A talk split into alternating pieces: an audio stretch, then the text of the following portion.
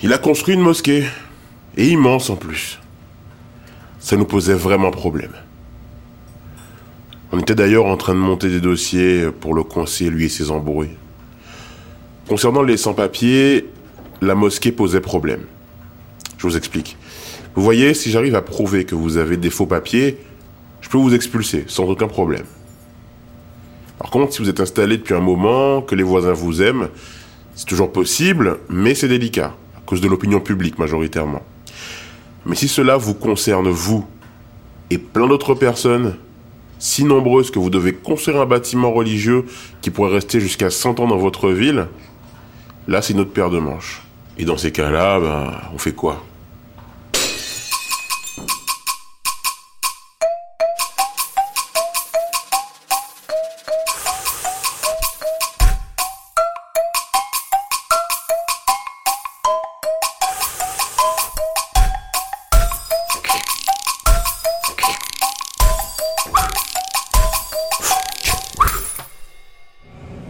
Les cathos ont eu leur église et les musulmans leur mosquée.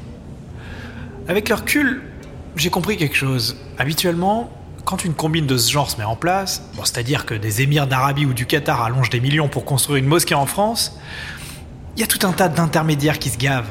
Des négociateurs, des diplomates, je sais pas, le Quai d'Orsay, le Conseil Général, une entreprise de BTP, des associations musulmanes, bref, tout le monde prend sa part.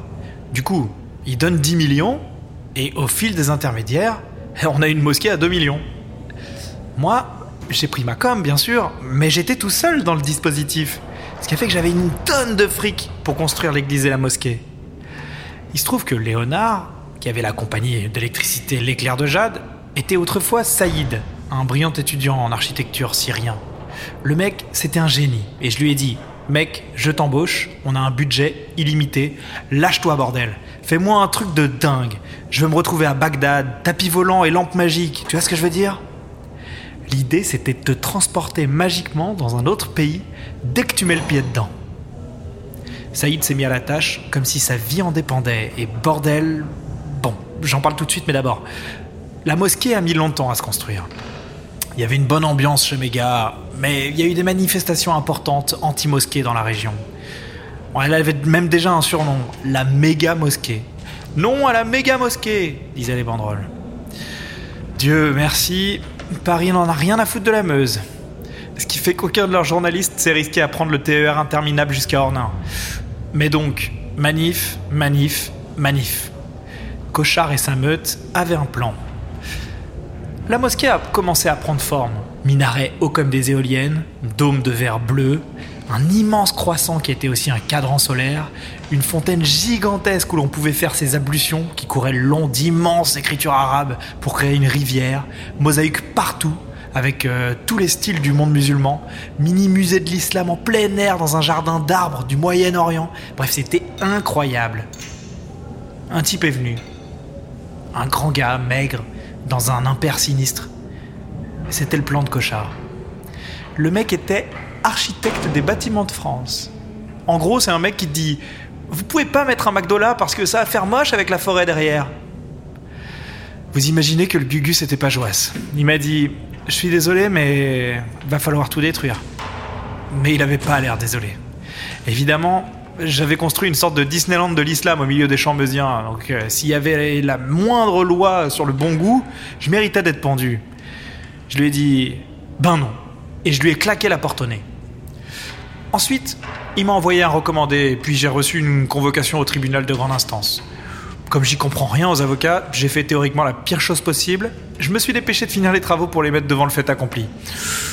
Naïvement, je pensais que devant cette belle mosquée, le juge dirait Ouais, maintenant c'est dommage de tout refaire.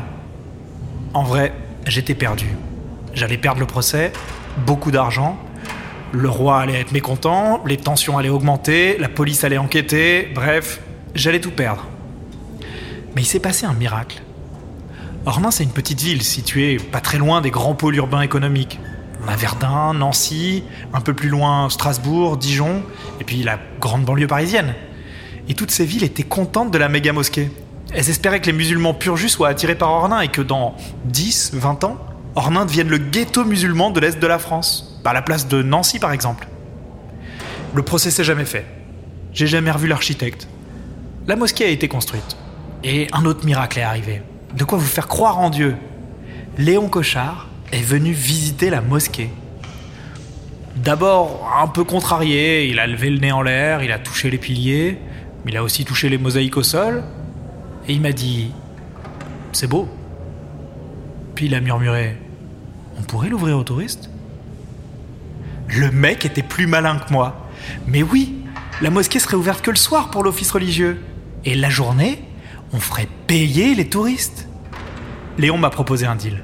Il couperait quelques arbres pour qu'on voit la mosquée depuis les canaux de Meuse où passent les péniches de touristes. On mettrait un panneau et un cas dédié. Et la mairie prendrait un pourcentage dessus. On a même trouvé un surnom bucolique. Ornain deviendrait la petite Istanbul Lorraine. On ouvrirait des boutiques de loukoum et un restaurant oriental. Léon m'a serré la main franchement. Il avait perdu la guerre des religions, mais il restait un maire. Et je crois qu'il a compris que même si je mettais le boxon partout et que je lui faisais pousser des cheveux blancs, mes activités injectaient une nouvelle vitalité dans Ornain. Sa ville était morte, mais une nouvelle était née. Et il était le chef de cette nouvelle chose. Et je pense qu'il commençait à l'accepter. Comme on a accepté l'argent des touristes. Le roi était aux anges du résultat, et on a jumelé Ornain avec Al-Saba, un patelin de là-bas. Évidemment, tout ça m'a donné une idée. Bon, pour être franc, comme toutes les sociétés sont offshore et qu'on marche de partout, il me restait pas mal d'argent à investir. J'aurais pu commencer à acheter une énorme villa à Bali, mais j'avais la fièvre du jeu et je voulais faire des choses marrantes qui auraient attiré encore plus de touristes. On a donc commencé un projet encore plus fou et encore plus ambitieux.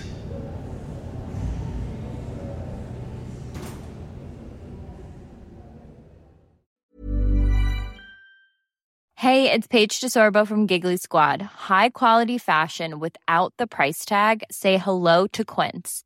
I'm snagging high-end essentials like cozy cashmere sweaters, sleek leather jackets, fine jewelry, and so much more. With Quince being 50 to 80% less than similar brands. And they partner with factories that prioritize safe, ethical, and responsible manufacturing. I love that. Luxury quality within reach. Go to quince.com slash style to get free shipping and 365 day returns on your next order. Quince.com slash style.